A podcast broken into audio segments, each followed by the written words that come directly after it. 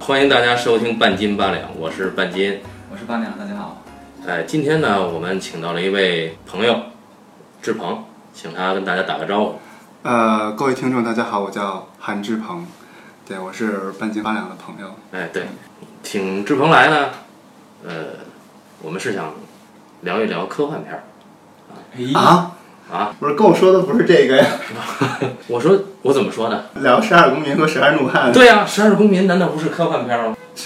那我也是那个第一回听到这个说对法。我觉得“换”这个字儿我能理解。这个是这样，不是我的创意。微博、微信有个大号叫淘淘嘛，淘淘林林，啊是吧？对，经常介绍电影嘛。嗯然后他提出来说，前一阵儿看过一个很不错的科幻片儿，国产科幻片儿。啊我一想，我那《三体》提前上 了，不是啊？他一看写写的《十二公民》，我说啊我这怎么能是科幻片儿呢？后来他一想，他说这个陪审团制度对在我们国内它只能是科学幻想吧，对是吧？幻想吧，然后再普及一下这个这种法法治观念，对是科普嘛？对我就科幻片儿吧。啊，有这道么理，说，是跟一回事儿吧？有道理， 有道理。所以不知道大家看没看过《十二公民》这个片子啊？导演是谁？导演是徐昂，是吧？嗯，徐阳以前是主要是做话剧的，非常火的一部剧，《喜剧的忧伤》嗯就是徐昂的，对吧？对就是那个谁，陈道明跟何冰，就他俩人，呃，互互换角色的演演来演去，对吧？啊，这个我知道，啊就，是是有互换你吗？你看的哎那个版是他演陈陈道明演那个，对，作家是何冰，就是那个陈道明演那然个，后但陈是道明演的是那个就是呃审查官，对审查官，对。故事呢是改编的三谷幸喜的《校之大学》，有一种说法是他俩要互换角色演，可能没成型，呃，那我觉得有点怪怪的。这俩完全没法换呀。呃一共就俩角色嘛。但是我觉得，因为陈道明老师就就可能他他演不了那个作家的那个角色吧。哦，他自因为我听霸过气我太听过那一个个说法人家，那就是皇帝啊！我听过一个说法，就是那个是有一个编剧老师说的，他就说好像陈道明老师说过一句话，说他觉得演员是有阶级的，就这阶级不是说本身的阶级，是他觉得他的本身形象适合演的阶级，比如他就适合演知识分子，或者说适合演那个皇帝什么这类的，你知道吗？挺高大他可能演不了那个，或者就是大陆拍的香港区的警察是吧？但是他以前不是还演过知识分子吗？围城啊，对啊，这成名作呀、嗯，他知识分子他可以演啊。但是那个作家不也是一个小小的知识分子吗？他可能觉得现在他的阶级不一样，演过皇帝的人，你再去演知识分子，嗯，有可屌能丝知识分子。啊，那我们现在回到徐阳导演的这个《十二公民》嗯嗯嗯，这个片子，我其实我是知道的，虽然我没有看啊，没看起来干什么啊？但我看过他的原版啊。哦，他原版是我不告诉你，啊，你这种低俗的配合完全不能打动观众的。好吧，其实大部分人应该还是都知道，这个片子应该是有你的原版，嗯十二怒汉》对吧？我觉得大部分观众应该是都知道，不然的话，你这样一部很小众的文艺文艺片，你说到影院能够有一千多万的票房，对吧？那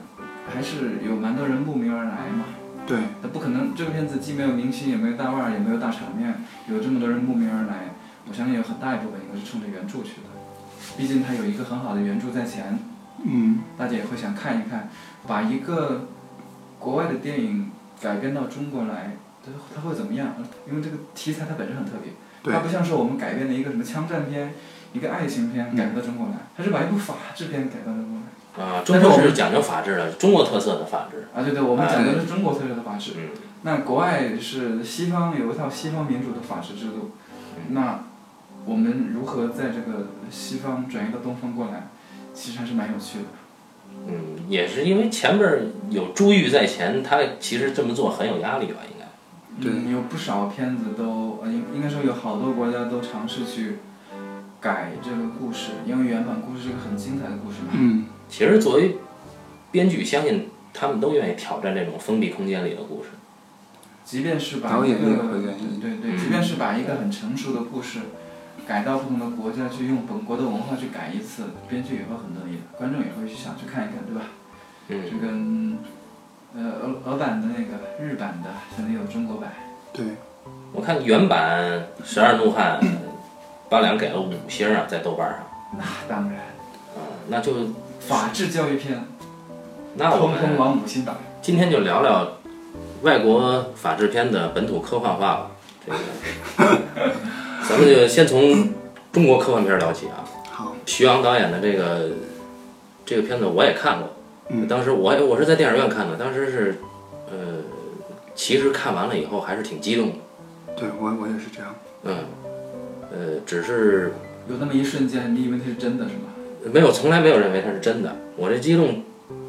可能跟大家不一样，我这个激动是被那些演员给带起来的。人家演员一个比一个浮夸，你知道吧？所以我就啊，坐不住了，你知道吧？就受不了。你这在大银幕上对着张脸在那儿演电视剧的演法，就是七情上脸的那种，那是有我倒一觉点得可这能不是个，电视剧的演法。嗯，那是话剧的演法。话剧演法跟电视剧演法也不一样，因为它没有动作，他们在里面动作很少，都是脸部表情，没有什么肢体动作，人人身身体造型什么的。所以你看，主要是看他们怎么样用脸部的情绪和吼、怒吼来带动，来强推这个情节。我我是觉得还可以。就是首先那个他怎么把陪审团制度这个引引入，就是说放在中国的框架下，这个我觉得是一个就是这个就不应该讨论，就是他、所以他只能选一个模拟法庭对模拟法庭，因为这个没办法讨论，这个只能以这种方法，我觉得。等一下，因为我没有看过这个片子，所以你们所以你可以退场了。啊不，所以我刚刚听志鹏这么一说，这是不是意味着这个案件本身建立在一个虚构之上的？案件是真实的，他做了很多强命题，这个法学专业的学生面临毕业，他们必须要参加这个模拟法庭。对，然后他们的家长为了让孩子拿到毕业证，就必须以陪审团的身份出现。然后他们为了孩子，就必须关在这个破仓库里边去讨论这个案情，最后给出一个答案，是判这个罪犯有罪还是无罪，然后来了结模拟法庭，最后让孩子能够毕业。但经这么一讲，就非常清楚了。但是啊，刚才但志是鹏真的很科幻、啊，很科幻，因为一开始你明白是怎么回事儿，所以你就就会想他们在这讨论的意义到底是什么？因为这个案子已经发生了，嗯都已经判完了，好像是吧？我忘记了，忘记判的结果是什么了。啊、但就是就是意义就是过程嘛，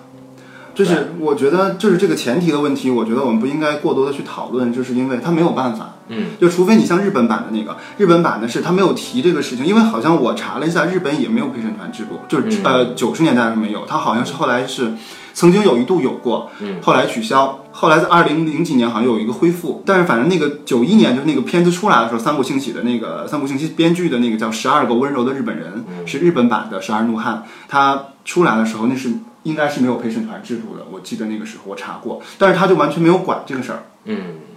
就是他是完全没提，但是我不知道就是当时的日本观众的接受的程度是什么样的。但是我觉得国内的这个他他要他要这么拍的话，他这个前提我不想去讨论，就是说他把这个改了，那不改怎么办呢？不改过不了审的，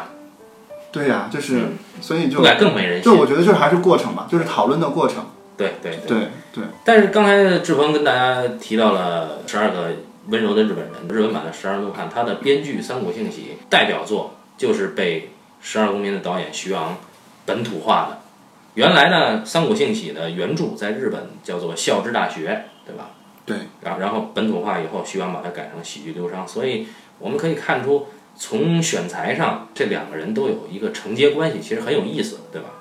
嗯啊，扯远了，说一说这个案例吧。案例我觉得是有区别的，原版《十二怒汉》的案例跟《十二公民》里边的案例是不一样的，十二公民的案例也也是一个孩子杀了他的但是他的丈夫，身份不一样，他是富二代。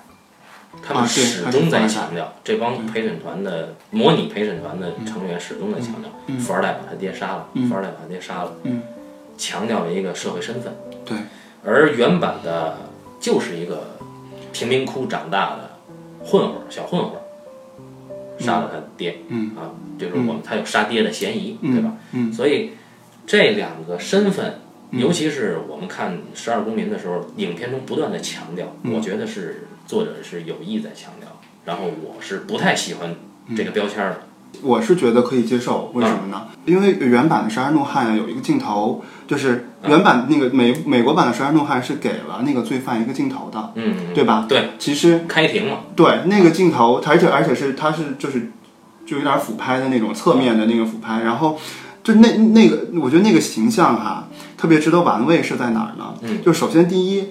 他的眼神是很纯洁的。就是我看那个男孩儿，我第一印象看哈，我觉得就不管他有罪没罪，我觉得那人的眼睛是很单纯很大的一个，就是我觉得那孩子是个乖孩子。第二点呢，他绝对不是一个纯种的白人，啊，就是你看那个形象是，他绝对是一个他啊是移民区的，对他绝对不是一个纯种的白人，但是你如果放在当时的那个呃嗯美版《杀人怒汉》的那个年份哈，是是57五七年，就那个时候那个种族美国对种族的那个嗯态度来讲，其实他对所有的白人观众或者对所有的观众都是一个拷问，就是说可能他直觉上会认为你不是纯种白人，你的犯罪率会高，对吧？其实他也是有偏见存在的。但是这孩子就长得特无辜，我真看不出他是个混混，就那一个镜头，对吧？但是就是他的种族肯定不是白人，所以我认为，可能观众会不会觉得说，你看他不是一个白人？如果放一白人小孩在那儿，我觉得就另说了。嗯，我明白你的这个说法，对，但是所以说，我们国内强调富二代，其实也拷问观众你的刻板印象，就是你是他一说富二代，你可能觉得那肯定就是他喽，他又不是不是不是正常孩子，他是富二代嘛，对吧？但是其实他最后可能讨论的是无罪嘛，其实就告诉你不能贴标，就是其实他是不能贴标，就是标签不代表什么。你看的比较细啊。原嗯版他，我我没有注意他不是白人啊，只只是我我感觉他像移民，对然他后，他不是，这对首他先肯他定不是是黑，人。对，不是黑人，然后另外呢，就是在他们陪审团真正的陪审团里面在讨论的时候，他们不断的在说说这孩子是个混混儿，对然后是不良少年，对啊、是贫民窟长大的，所以他们对这里边也贴了一个标签儿。我是觉得嗯“十二公民”这个标签儿贴的非常刻意，嗯而不是像美国这个标签儿贴的很自然，就是因为我们到处都有环境不好的地方，嗯那么就是发生在每一个人身上就会发生这种事儿。嗯而这个集中在富二代和他父亲之间的关系，嗯，会让我觉得这这件事情特殊化了，并嗯且这件事情有媚俗的嫌疑在，就是哦说他会觉得啊，我为了本土化，我要找一个大家认为最热点的东西来说话。题，对，那前一阵儿，比如说这个李李某某这个坑爹事件，坑爹事件，对吧？然后孟孟女士这个护子事件，这个发酵了很长时间，对吧？所以我觉得这个这个事情你提出来，呃，是有这个嫌疑的。我是觉得有这个嫌疑，当然总体我是非常肯定《十二公民》这个片子的。嗯嗯，您怎么看？拔凉，我都快被你俩说快睡着了，你知道吗？是这样的，嗯、我们是我们先不管它是科幻片还是原版那个法制教育片啊，啊，呃，这个故事或者这部电影它的想法，无论是哪一个改编当中，它本身都没有变过，它都是说，呃，如何用一种公正客观的嗯法治态度嗯，去推翻个人偏见的故事，吧对，嗯这是没有错的。没错，那么你要想做到这一点，你首先得第一，如何在这个故事的推进当中建立一个公平正义的法治思维，一个嗯完全客观的法治思维，嗯这这是推进过程要做的。第二，嗯就是要一开始体现或者是说在电影当中给出一个能够让观众想到个人偏见的原型人物，对吧？也就是嗯你对你的罪犯人犯罪人物，所以在呃美版当中是一个移民，在俄版当中是一个刚刚打完仗的一个车臣小孩，车臣的小孩，在日版当中是一个家庭主妇。你要知道，在日本家庭主妇也是个很特别的群体，嗯那么在我们国家版当中，它就变成了富二代。嗯我们其实能够看得出，这一些梳理当中，它其实通通都是刻意的，一定要刻意的去嗯拉出一个在当时的社会环境当中，能够承载人的个人偏见的一个载体进来。嗯五七年的时候是在，呃，这个黑人运动之前是吧？在六十年代整个维权运那个嗯民族对运动之前，嗯那么他为什么？如果你真要，对就是如果他如果希特勒里面里面特他真的非常的极端，嗯他为什么不能直接选个黑人？那就太极端了。对呀、如果他真的选了个黑人做他的故事当中那个罪犯的原型，嗯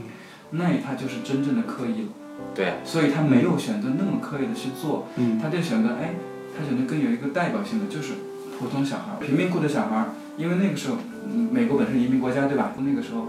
美国人民还生活在水深火热之中对吧？嗯嗯然后他这其实还选的是比较大众的。那嗯到了九一年的日本人那儿，家庭主妇选的依旧是比较大众的，对吧对啊，基他础其实都很大。他其实没有强调那个家庭主妇的特殊性对，对对，他对没有那么的去刻意。到了俄版的这个，其实就有些刻意了。嗯，你想啊，啊这个、嗯这个呃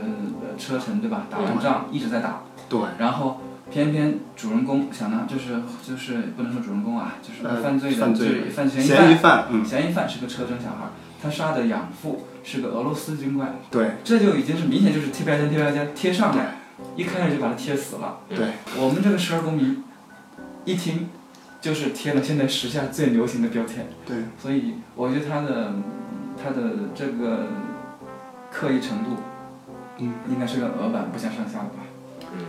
就当然是，吧从这个角度上讲，如果十二怒汉选了黑人的话，这个故事的主题就变了，对就变成种族啊了，太抢对吧戏了，富二代倒倒是不至于变主题，但是是很但是偏你见换换一个讲，就是公正法治如何消除偏见啊，嗯这样一个主题的过程当中，你选一个移民的嗯本身要更高级一些。我的意思就是说。嗯，你与其选一个富二代或者选个车臣小孩儿，你选更加大众化的移民和主妇，嗯不管拍的怎么样啊，嗯它应该是更高级一些，更嗯容易打动人一些，因为它更加自然，它没有用，它不是简单的用就是种族或者嗯民族对去、去去限制你，也不是用你的社会地位和你的经济经济能力去强行去划分人，它把是人，嗯它把人的普遍性放大了。对，所以我是不能说我不接受，但是我是更欣赏普遍性强一点强一点儿，对嗯啊，这样一说更清楚一点。其实整个《十二公民》给我的感觉是，这里面的话题非常的多。是啊各种社会热点，既然谈到了身份嘛，我们就从身份上捋。首先，他不断的在强调外地人，对对，其中这是爆发陪审员模拟陪审员矛盾之间的一个点，对吧？对啊，从始至终都有。对啊，然后特别强调了河南人，这是第一。是嗯第二，强调了老人，老人是作为一个被忽视的边缘群体，他强调了一下。对，然后强调了妇女，对吧？被忽视的一个边缘群体，他也强调了一下。最后，终于挖到了文革，嗯然后这依次降序嘛，最强的是富二代，然后就是外地人。当然，我是很很欣赏，就是他能够把社会热点包进去，啊嗯而且同时呢，呃，我是觉得有必要在这儿提一提。但同样呢，这个《十二公民》这个片子，正因为提了这些东西啊，反而会感觉这个导演在就事论事的嗯这个功力上是有欠缺的。啊，我就是明白你需要用这些强的效果的东西，来不断的给观众打一针，提提神儿，打一针，提提神儿。我们看原版的《十二怒汉》的时候，我就是在看案件，然后我每个人对案件的看法不一样，纯粹的是法庭辩论，或者说是技术的辩论，或者说我们就事论事，就是辩证的辩证的辩论。那么在《十二公民》里边，更多的是外延的东西。嗯我对想，这这是感觉啊，我没有说这样不好啊，首先我想了解一点，就是十二公民当中的陪审员有女性吗？没有，没有。全是男性，全是对吧《男十二怒汉》也没有啊，只有日本版有。所以我这就是我为什么从种种方面都特别最爱日本哦版，我觉得日本版是最好的版本。其实因为呃，志鹏你肯定看过啊就是俄版的《十公民》对吧？嗯对你有没有发现刚刚半斤说的你的这几点，其实俄版里面都有，而且俄版绝对把你这个缺点更放大。俄版版里面的缺点还放 大。你刚俄版还有富人呢你刚刚说的我第的一个妈是呀外地人，对不对？啊，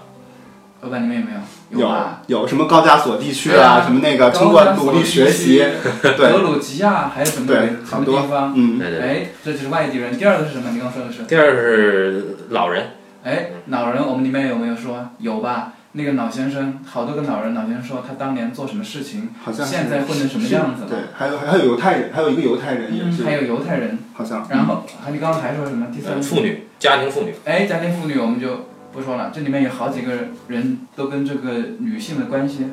记得吗？啊记得吗？就是有一个人是一直要去跟他的女朋友约，呃，对跟他的那谁约会的，好久没接见他的女朋友，了，他那个也那个陪审员大概五十岁左右，嗯然后他的女朋友才二十一岁，对，嗯，然后后来你说到了文革，对不对？文革对，然后我们里面也没说，有的呃对苏共执政的时候，啊，大家都是领导有都不干事儿啊，有争议啊，对，一样，嗯就对对是说对对对，你说的所有，它里面全有。为什么？因为它他妈有快三个小时，你知道吗？对对，巨长。对，每个人都是巴拉巴拉一堆对我事记情。得印象最深的是俄版里边有个穿貂的是吧？穿皮草的那个有钱人对吧？是戴皮帽吗？还是什么？就是我记得不是皮帽就是皮衣，因为我看太早了。俄版里面不是那个穿吊的，俄版里面是有个哥们儿，啊你看他们的身份也很有意思。啊俄版里面是有个哥们儿哦，他对家有他电视台，啊对电视台就是他家的。你看俄版里面的人的身份很有意思，高级的有一个大发明家，手嗯下有好几百号人的公司，对，然后再 low 一点儿的，刚刚说电视台就不说了啊，已经说了。嗯 low 一点儿的有一个是那个墓地的管理员，啊他专门管墓地，发了很多死人才，对这是一个级别。对 low 的也有当医生的，这都是中等水平的啊。对这中产阶级 low 的对， low 的也有快找不到活儿干，然后那个每天开出租车嗯找不到活儿干的那种，对，很 low 的，各还种有各还样有的小演员，对，嗯还有那种这个剧团的小演员，然后然后要围着俄罗斯满地的乡村里边儿去搞演出，走穴的那走种。嗯穴的那种 low 的，全有。他绝对是放大的，你刚刚说的这十啊，二而且个而且里我面最忍不了俄国的就是每个人都有一段心灵鸡汤，我我特别受不了这个，我就太太满了弄的。你刚刚说这是个就事论事的能力不行，对吧？嗯嗯，可能是导演和编剧，我们十二公民的导演和编剧没法像就美版那样，就是原版那样嗯去分析这个案情，从案情本身出发，嗯从本身出发一点点引出一点点个人的看法，因嗯，为它很集中，美版很集中，就是每个人的每个人的法法治的思维和他们的偏见做斗争，嗯就是不偏重这个范围。嗯我们俄版就是出了一大堆，中国版也是出了一大堆，这体现了什么呢？我觉得至少体现了我们的，或者是这两国的 创作者，非常的有，对非常的有创造意识，或者是说有更加宽广的胸怀。我们这你是两说个国我们家，吗？对你我就们是国家我们是经历过那个大历史变迁的对对，对然后我们本身符号化比较强，我们就各种概念，然后符号、战队，是这样，所以哎我们国家啊一向是向俄国看齐的，什么东西都以大为对哎老大哥你这个说的是对的啊，对吧？就是我们在场景的模拟上确实是没有模拟美版，我们模拟的是那啊个也很空旷，俄版，对，因为俄版是那个一个体育场，嗯，而且是大空间，就稍稍大一点体的育空间馆，，体育馆。体育馆对，所以我们其实是对也是选了一其实个，我我们最近跟俄罗斯关系也很好嘛，其实我看到俄版的时候，我总是不无恶意的想，之所以选一个大空间的原因，是因为他们的机器比较落后，需要更大的空间去 推拉也摇是。他们的摄影师比较多。他原来那还有一点就是，他有意无意的提到了呃一种很微妙的关系。那个比较有钱的那个哥们儿，嗯跟其中一个学生啊是包养关系，对干爹，对他们特地强调了这个，对对吧？，但事后人家说了，我们是恋人关系，纯洁的爱情关系。又一个社会热点，对吧？所以对我是觉得啊，对，有有有它的好处啊，这但个是俄版简直一模一样，俄版里面那个墓葬老板嗯就四十多了，他女朋友才二十一，他就说，那就是我女朋友啊。但是这个十二公民他给了你一个合理性，就是说他是为了他的这个女朋友去在这儿当陪审员，要不然他分分钟那么大的生意，啊、有人不会来这儿的对啊。人家也是一个思辨性很强的，有阶级比较高的人，对哎对，所以所以就是他的外延非常大，你会觉得、哦，我这个小的仓库嗯，包进来整个社会啊，嗯所有社会热点全野装心很大嘛。呃，其实美版呢，我我说一下美版，我看到了，就是稍微也有一点，但是它肯定它没有喧宾夺主。就是美版你，你看他那几个人哈，他前面有一个细节我知道，就是说那个最反对，就是说判呃认为这个人有罪的那个最强硬的那个人，就是啊对应我们十二公民的那个韩韩东升老师那个角色，他呢，他当当然他他那个里面把这个阶级没有没有拉那么大，因为那个男的呀，他是靠白手起家，人家创业自弄了自己的一个公司，对，有十几对个员工呢啊对，但是他之前前面有一个那个什么细节呢？呃，那个做股票那人啊，嗯就特牛逼的金融才子，在那儿看看报纸啊、然后那个这人就问说：“哟，你在看股票啊？”他说：“对，我是这什么股票交易师什么的。”嗯他就说：“啊，那我开了一公司，给你名片。”但是那个人没有接名片。然后另外一个就是那里面我特别觉得好玩的一人是什么人呢？就是那个最靠近那个陪审长的那个，就是队长的那个人，就是有一个做广告的，你们记得吗？啊，记得那哥们儿还画画呢，西装革履做广告，对，那里面绝对对他是讽刺。就做广告的人呀，又没主意，说的话又都是那种特表面 的话，从来不会发表见解，就一看就是老开策划会、老开策划会的人，你知道吗？我们都开过策划会，对吧？对对对就是你就想啊，这人放在人广告狂人里边就是男主角啊，其实对他的刻画有点有点负面，就是你做媒体的永远是那，你知道吧？就不能深入。你这么一说呢，我倒是明白了。俄版的十二路汉里边儿果然没有一个长得好看一点儿的。对，小孩儿长得好看吗？哎，小孩儿倒是不错。对，对。你知道俄版我最头疼，或者是说我最不爽的，就是导演亲自出演，不是，啊是他经常会切到一个镜头，就是雨中一条狗哦啊，叼着一个东西呢，嗯叼着一个东西，你你一直都看不清，只有到对整个片子结尾，那个景别才慢慢变小，对然后那个狗叼着什么东西能看到，我们就不剧透是什么了啊。对那么雨中一片废墟当中，一条呃，这叫做流浪狗对吧？对，一只流浪狗。我数了一下，应该出现了五次以上吧。这一招是什么时候来的？就是米哈尔科夫七六年、七七年左右吧。他那个时候因为他的应该是处女座，爱情的奴隶，嗯在西方非常有名的时候，嗯，他就已经用这一招了，就是用这种传说中的诗意的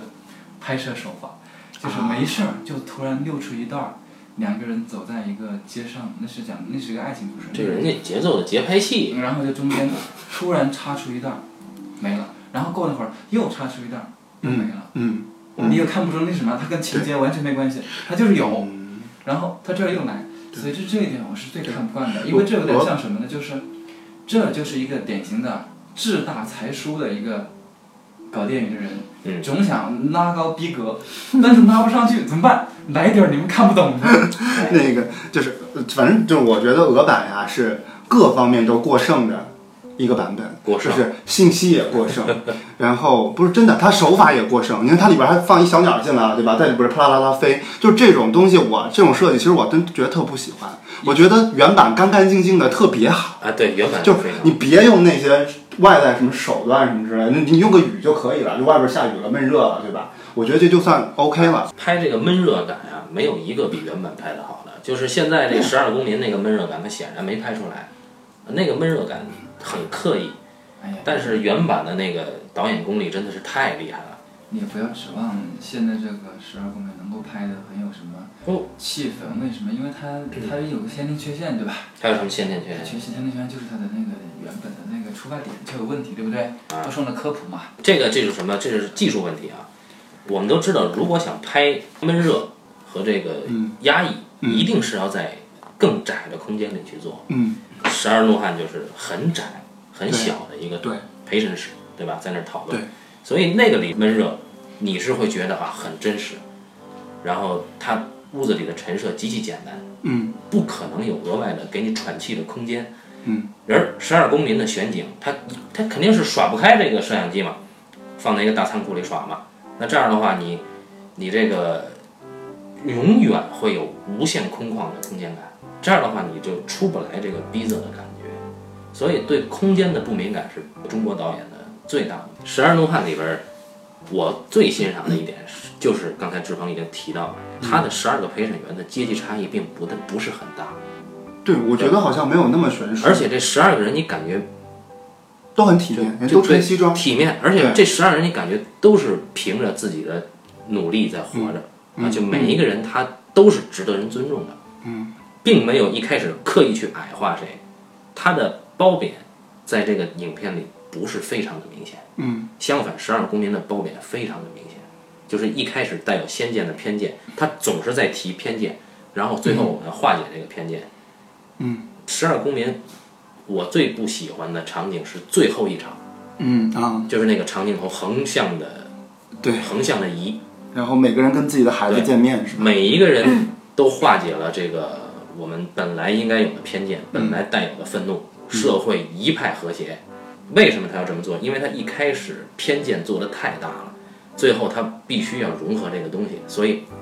也就是因为大家觉得偏见做的太大，后来大家不会相信这个偏见可以融合。而而《十二怒汉》原版的，我原来差异不大，你就是你，我就是我，我们都是独立的人格。讨论完案件散场，嗯只有那个老头儿问了一句：“你亨利·方达，你叫什么名字？”对，啊，然后并没两人并没有说以后我们会怎么怎么样，所以就是每一个人都是独立的人格，每一个人从自己的地方来，回到自己的地方去，不要跟任何人发生关系。我们来就是为了这个案件来，我们就是为了民主的精神来，为了法治的理想来。看完非常感动，每一个人清清爽爽，这就是我对原原作特别嗯推崇的嗯原因。因为原作很明显，他就只讲一件事情，就是法治、民主法治，对吧？美国主旋律片，是嗯，你想他的最后个镜头是在那个法院的门口门口台阶台阶下面，大理石柱，对，大对家一起到台阶。他推崇的是民主法治，嗯不管这些人，呃，身共平时身在何处，平时什么样的态度和精神，嗯他们都尊重这个民主法治，对吧？所以对他们最后穿的非常整齐，非常嗯认真地对待这件事情。正嘛对啊就是这样，就是很好，就是其实他，我觉得当然所有的这个就是俄版的那个我不太清楚啊，就是说，呃，也也可能是一样的，就是所有的这几个版本其实都讲的是，就我们要为法律付出成本和时时间成本和金钱成本，我们都需要付出。嗯，就是这个是我们维护法律的每个人能做的事情。对。对，就是你不能指望法律是一个，就因为其实法律本身它就是耗费很多成本，包括比如我们每个人，就是如果经历案件的话，就是我们一旦卷入法律事件的话，我们会发现我们大量的时间、金钱全都被花在这上面，包括其实我们纳税人的钱，就是因为很多是要很多钱是要是需要国家来出的嘛，就是这些维系就没有办法，因为我们找不到一个比法律更好的制度来把人类规范起来。嗯那既然我们现在只有法律，那么我们必须得花花费认真对待它，并且花费我们的成本，这个是这是必须要做的。我觉得这个其实是我嗯，是我觉得，包括其实国产版的《十二公民》，我觉得好，也就是你强调这个就好了。对，就我觉得其实他也强调了，他就是做到已经值得肯定。对对，你得告诉大家，就是说你你遇事儿，你你不要说说这法律是这么麻烦呀、或者怎么怎么怎么着啊。其实麻烦是我们选择它必须要经过的一个事情嘛，我们要承认这个麻烦，然后要承认这些所有的成成本，然后我们才能基本维维护社会的秩序和规范嘛。对，嗯。这个是我我喜欢这几个版本的，但是我我为什么会喜更更喜欢那个日本版呢？啊，我觉得就是有几个方面吧，就是第一个就是因为三浦兴起是个喜剧的喜剧的一个导演和编剧嘛，所以那个他有有喜剧喜剧感，嗯，喜剧大师了，三个。对他有他他那个其实拍的很有喜感，另外他加入了三个女性角色，啊，然后其实他我最喜欢的是他的处理哈，其实最后啊这个人啊就是他的案件啊一开始判判决这个人无罪，我哦一开始判的时候，一开始看嗯一开始对他，他把案件全部都改了，改成家庭主妇了嘛。他好歹一开始判的无罪，无罪。他为什么大家判无罪呢？就就是好多人说说，你看那个家庭主妇长得那么好，修养又那么好，她不可能是犯罪的嘛？她怎么可能把她前夫给给杀了，说什么之类的呢？他给你的感觉是，大家在从感官上，好多尤其是男陪审团在从感官上，那女的也会觉得说他是很善良的一个人，看起来。然后这个这个反对的这个小男孩，就这个这个男白领吧，不是小男孩吧，这男人就说说你们能能凭感觉就说他无罪呢？嗯我觉得他是有罪的呀，就是呃或者说我不能确定他有罪，但是我们要讨论这个事情。就这个男的一开始充当了亨利·方达那个角色啊，在这个里面，所以就大家就没办法，大家就讨论嘛。嗯，讨论之后，其实结果讨论的，我喜欢他的结尾，他的结尾是这个人依然无罪，哦，他论证了这个人无罪所以它的结果跟一开始是一样是。一样的。那这个时间成本就更显得更我觉得这太牛逼了，就是说我们不是所有的花费都一定是有结果的，或者说是一定是有，但是我们肯定是让这个过程更明确，更能证明我们的对，明白明白。就是我们的对与错的衡量一定不能够感性的得出，哪怕是结果跟开始是一样的。嗯，对，然后它中间有一个反转，就是这个人一开始就一直一直在强调说，就是他是亨利·方达那种感觉，你开始以为他是男主角，但是后来发现其实他恰恰也是有心理偏见的，为什么呢？因为他他的老婆离开了他。啊他的老婆也是这样一个表面上看上去非常好的，他最后说说说，你们怎么能凭一个家庭主妇认为她手无缚鸡之力也好，或者认为她什么也好，你们就偏袒她呢？其实离他就他后来说出来说，离开女离开自己丈夫的女的就就不对。然后另外一个人就说说，可是我们现在在审判的是这个女的，不是你的老婆呀。然后这男这男的就崩溃了，就是其实他最后把所有的都反转了，就是这十二个人里面没有一个人是用智商碾压别人或者用道德碾压别人的，没有亨利·方达，也没有何冰，就是每个人都有错，每个人都就是或者说每个人都就没有谁比谁更优越嘛。包括他这里面有一个牙医的角色，他一开始非常的，哎，我这是太多剧透了吧？没事儿，没事儿，他们因为大家可能也不会去看这对个对片子。对对对，对因为他这个牙医的角色也是，就是他他一开始就是当只有一票决定说要要那个是是是有罪的时候，他就投了有罪。他说我也希望这个辩论持续下去，所以我支持这个年轻人。但是结果在第二轮有他拉过来一个人又投了呃有罪的时候，他就又变成无罪。他说我本来就认为无罪，我只是想让这个讨论继续。这个人有意思。嗯对对，但是他其实他后面是有点优越感的，就是他是一个体面的牙医，他工作好，然后他又觉得自己那个，可能他又觉得自己知就是说这个懂吧，啊，然后他后面也就论证了是有罪的嗯，但是结果到后面他再遇到挑战的时候，他恼羞成怒了哦，就他都告诉你，其实并不是失控了他有点失控，他最后其实他已经有点怒了，就是他没有保持住他的，他没有像亨利·方达那样永远保持住他的风度，他最后有点失失控。那就告诉你说，即使你是一个，你觉得你自认为你是一个高高级知识分子也好，或者什么也好，你也可能面对挑战，面对挑战的时候你也发怒了，没有这里面没有任何人比谁优越。对我，所以我爱这个片子，就是我觉得他太好了，就是就是他在很多方面做得更好。他。嗯嗯，啊，谈到失控，其实，呃，因为我们都发现，不管是哪个故事，案例一样不一样，有没有区别，还是嗯陪审员一样不一样，阶级一样不一样，它都是在封闭空间里讲的一件事儿。那大家被关在这个小屋里去讨论，嗯，失控一定是这个剧情必然的结果，就是每一个人失控。其实《十二怒汉》原版亨利·方达也有失控的时候，嗯就是到激最动后的他时去候把人家画画的那个，啊啊，对吧？吧？他给撕了。转过来，嗯，啊，所以就是看这里面就是看他的失控，嗯，然后看十二公民也是看何冰的失控，当然何冰也是撕了一个什么东西吧？对也是，但当然你看你看亨利·方达的失控要比看何冰的失控过瘾得多，因为亨利·方达代表了美国的一种精神，嗯你说在这个银幕形象是吧？对他的银幕形象在美国非常重要，重要到什么程度呢？就是以至于他在《西部往事》这个片子里以反派形象出场，吐了口吐沫的时候，啊，全美国观众都疯狂了，就大家就没想到这人以这么邪恶的方式出场。而何冰就是因为我们对他的认识比较普普通通嘛，何冰他经常在电视剧里演那个小男人，就是说那种哎家庭，就是说非常社会正常的底呃正常的男人。对对那对种，，就是对长相就很普通，然后我们就觉得他很亲民，嗯所以对他在这里面出现，他失控不失控，我们并没有觉得有什么有什么太大的太大的期待，那他前面的理性没有没有建立起你对他失控的期待吗？因为我不信他，他就前面会有这么理性。他其实何冰演这个很辛苦的，这里边他演的最辛苦，我们都可能会认为韩童生老师演的最辛苦，而我是最讨厌韩童生这种演技的， 拉低了话剧演员的档次，在这这里这么演，然后。啊，何冰是我很认可，就是他他演的这个控制力非常好。嗯但是问题在于，如果说让我选啊，嗯我愿意让陈道明去演何冰这个角色，因为他的形象比何冰更能代表就理性啊、沉稳啊，对于法治有自己的但不坚持。对啊，嗯，就是半斤先生，你就是偏见啊呀、这就是两个影片的区别。《十二怒汉》他强调的就是我要维护这个理性，他他的化身就是亨利·方达。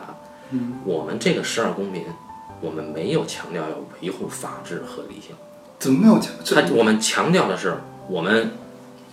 至少到后来，他可能提升到了这个高度，但是更多的他是我们要摒弃偏见，因为他的比例在这儿，我只能这么认为啊。就是哦，我认为他对于偏见这件事情的论述和描摹，远大于他对法治这件事情本身的认可。所以，合兵代表的是生活化的，我们普通人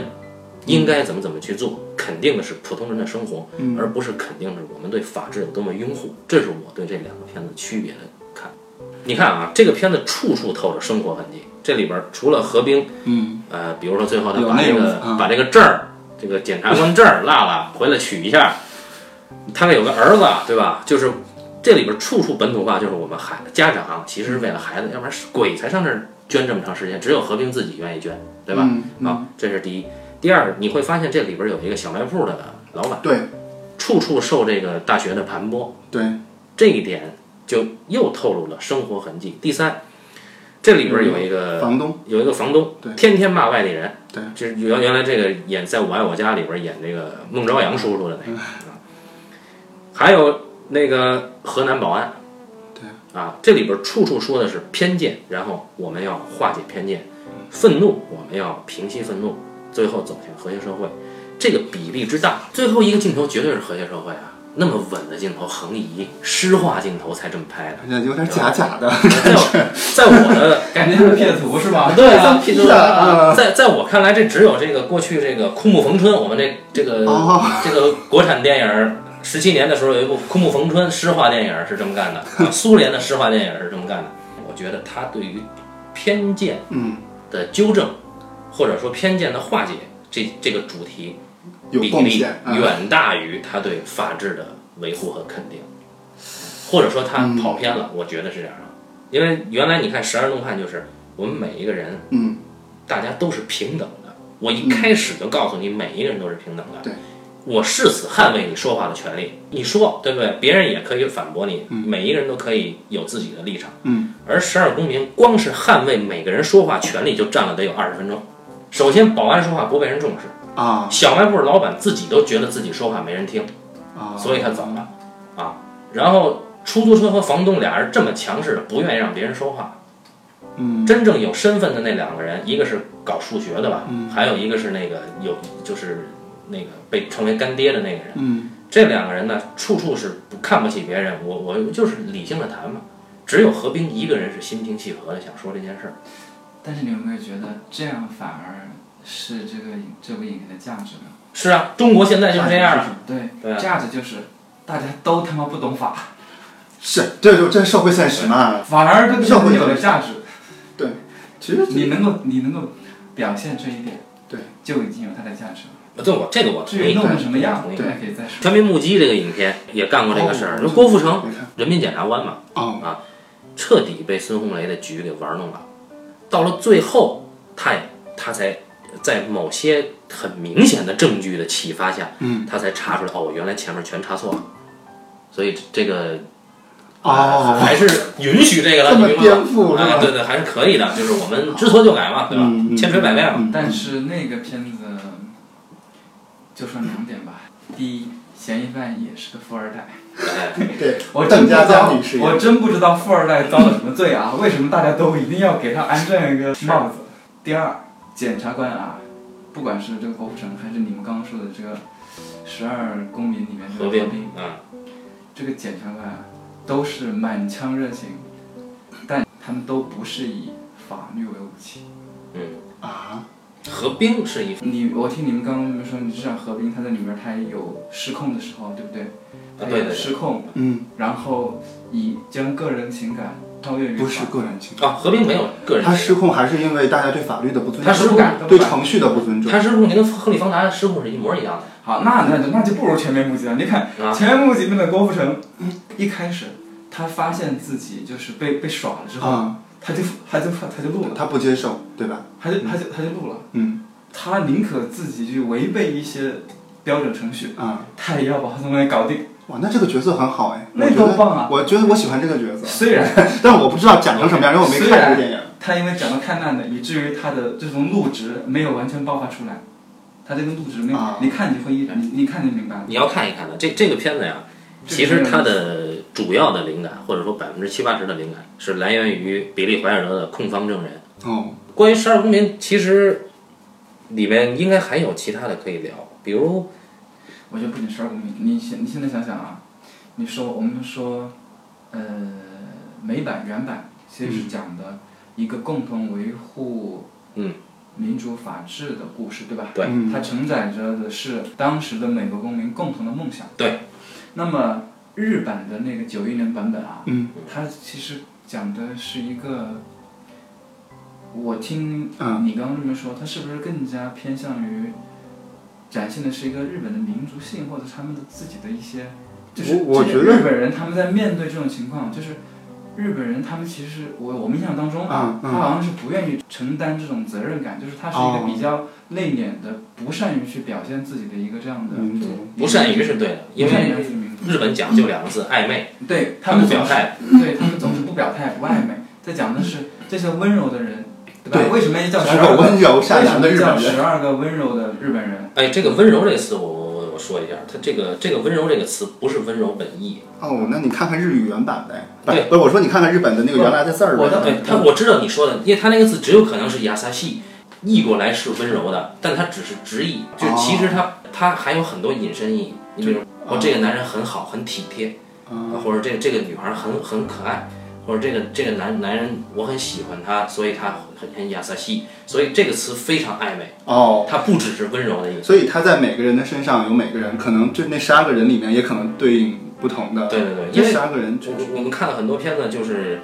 但是这个词，首先你要，你得承认，它肯定是一个面向个体的一个，呃，描述性格的一个词，对吧？这肯定是没有错的。可以，哎对， OK，是这个意哎那思。如果这样的话，它其实讲它，因为而且它这个词，它的整在美，不管是有什么衍生意嗯啊，它的整体倾向是一致的，对不对？整体形象是整体倾向是褒义啊哈都是都是褒义的，没错没错偏向于说你温柔的一种内敛的、温柔的、善意的这样一种对善意，我喜欢这这种按善意的因为啊，这种，那么如果这种话，它其实讲的其实是这个，那也就是这个片子它更多的讲的是从这些日本人，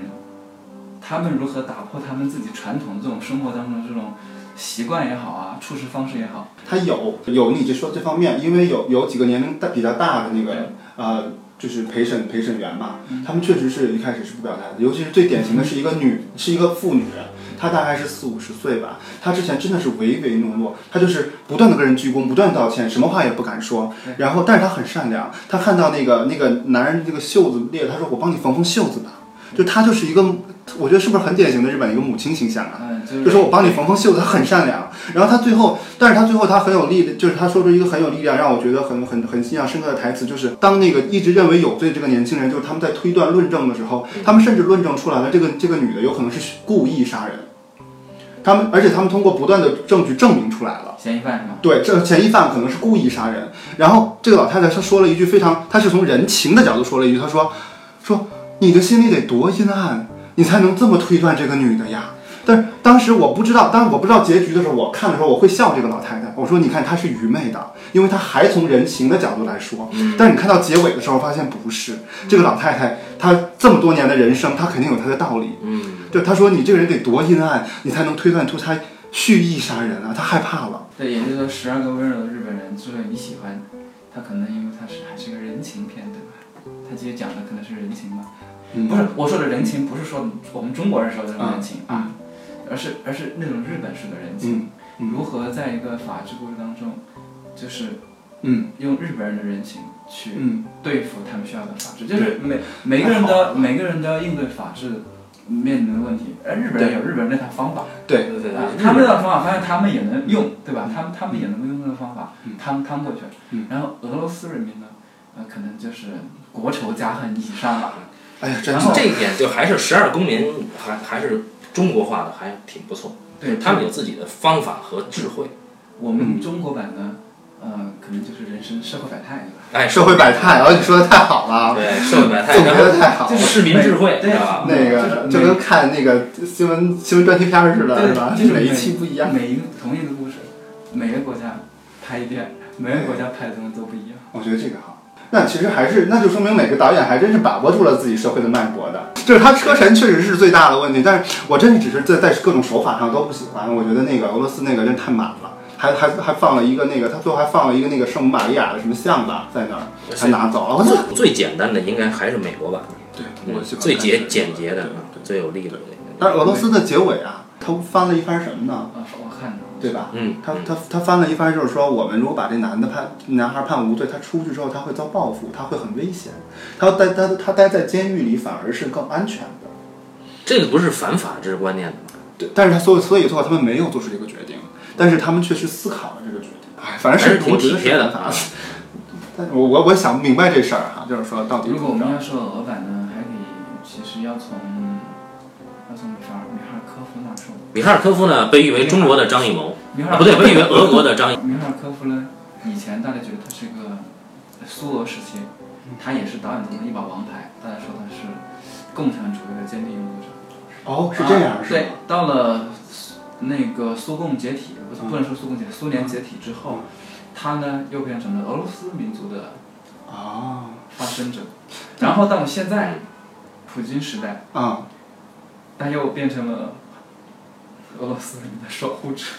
我那我听起来他不太像张艺谋，他有点像那个不好意思啊，谢晋老师啊，谢晋老师啊，啊还真的谢是啊晋，老师他真的是有点像也是主题上确实就是他是在每一个呃时间段内，他都能找到自己存在的位置。你想，你就这么想，文人导演。就米米哈尔科夫，年轻时候拍的片子啊，他三十岁左右的时候拍的片子，处女座，讲的讲的也是苏俄时期苏联红军和白军非常伤感的那个红军的爱情故事。啊哇，是，其实是有点儿批评那个呃白军的那个或者传统贵族那种有有那个意思是有的。啊，那么到了现在，就是今年去年他那个片子《中暑》讲的依然是白军和红军，但这个时候已经变了，这个时候已经变了，故事主体到白军那儿，白军的贵族军官，在一九零几年革命之前。嗯，在避暑胜地发生的爱情故事。然后多年之后，他在避暑胜地认识了一个小小男孩儿。啊，这个时候的小男孩儿已经成为了红军军官，嗯，他成了他小男孩儿的阶下囚。这个时候，他们缅怀过去，问这一切到底是为了什么呢？嗯，这里面的意思是啥？是说他其实在讲的是，曾经那个是二十世纪嗯前后那个不可一世的俄罗斯，为什么会堕落到这样的地步？我们这些战争啊，这些民乱啊，嗯，都是怎么来的？他已经变成讨论这个了，他这是在说什么呢？很显然是在说，当今 我我们当今在在伟大领袖的嗯，呃指导下面，要统一，我们要统一，要安定和谐，嗯，不要听那些各种各样的话，不要被那些各种各样的思想啊，因为里面有很大段台词，就是说有一个军官还是什么台词，就是说这些民有一段台词就直接说的，就是俄罗斯人就是从国外学了一些啊嗯，半通不通的想法，嗯，嗯，妄想着改变我们，这种话都说出哦，来了，哇塞，但是这个导演很奇怪啊，自干五啊，他这个他的艺术成就最高的作品《烈日灼人》，基本上就是拨乱反正的代表作 呀。对。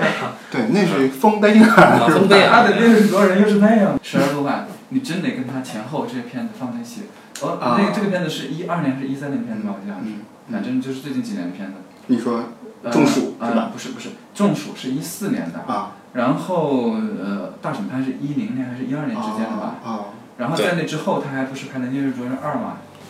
你需要了解一下前后的片啊子，你就会想，这是，啊片子还是很有很有意思的。对，而且他亲弟弟是在美国拍片 的。他们兄弟俩就是年轻时候都是天才，这挺逗的，我真觉 得这天才我这人特我不太确定，不在当时，在当时刚出的时候，在七十年代的时候，那种很意象化的东西，在俄罗斯其实出现的真是特别少。嗯。因为当时，呃，唯一的一个意象化的人已经去意大利了嘛，嗯去法国、意大利了嘛。嗯。对所以当时他们那一波，呃，七十年代出的，就是电影俄罗斯那个国立电影学院出来的人，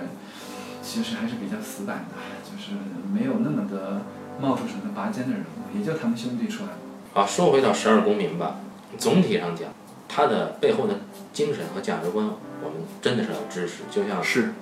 就像现在的《大圣归来》，就是它作为国产动漫，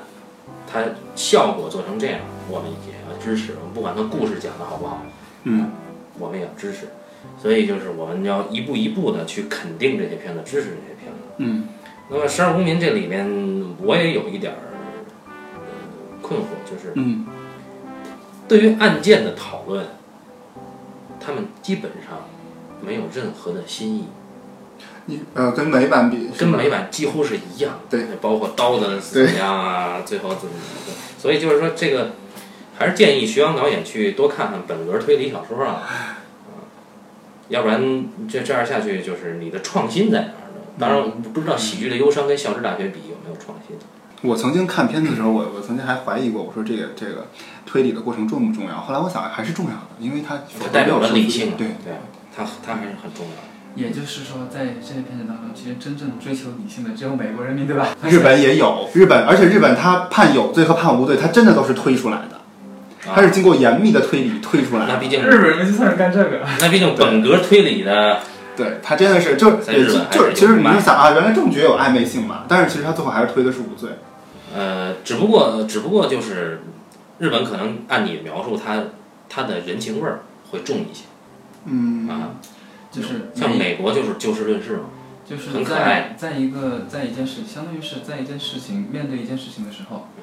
呃，每个国家的人对待这件事情的处理方法不一样，对应该是这么说才对对，我们中国人呢，就喜欢把你的身份啊、地位啊、阶级啊全拿出来，就觉得就是人判断一个人，不是从他的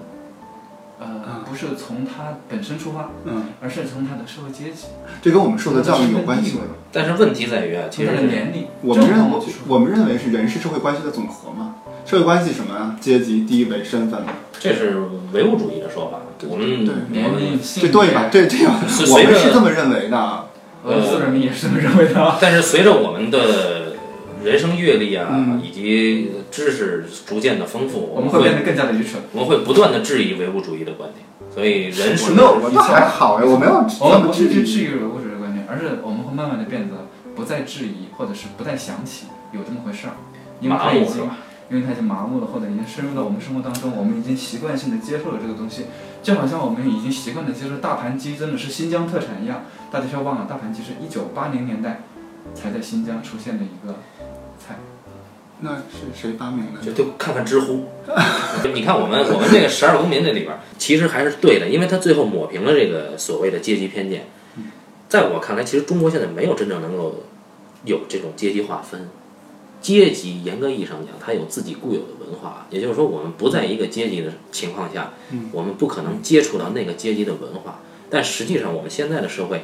任何阶级都可以接触到任何阶级的文化。半子老师，其实你，其实你这样无意当中其实说了一个真相，就是就是，正是因为我们正处在一个要迅速建立阶级、嗯迅速阶级分化嗯，的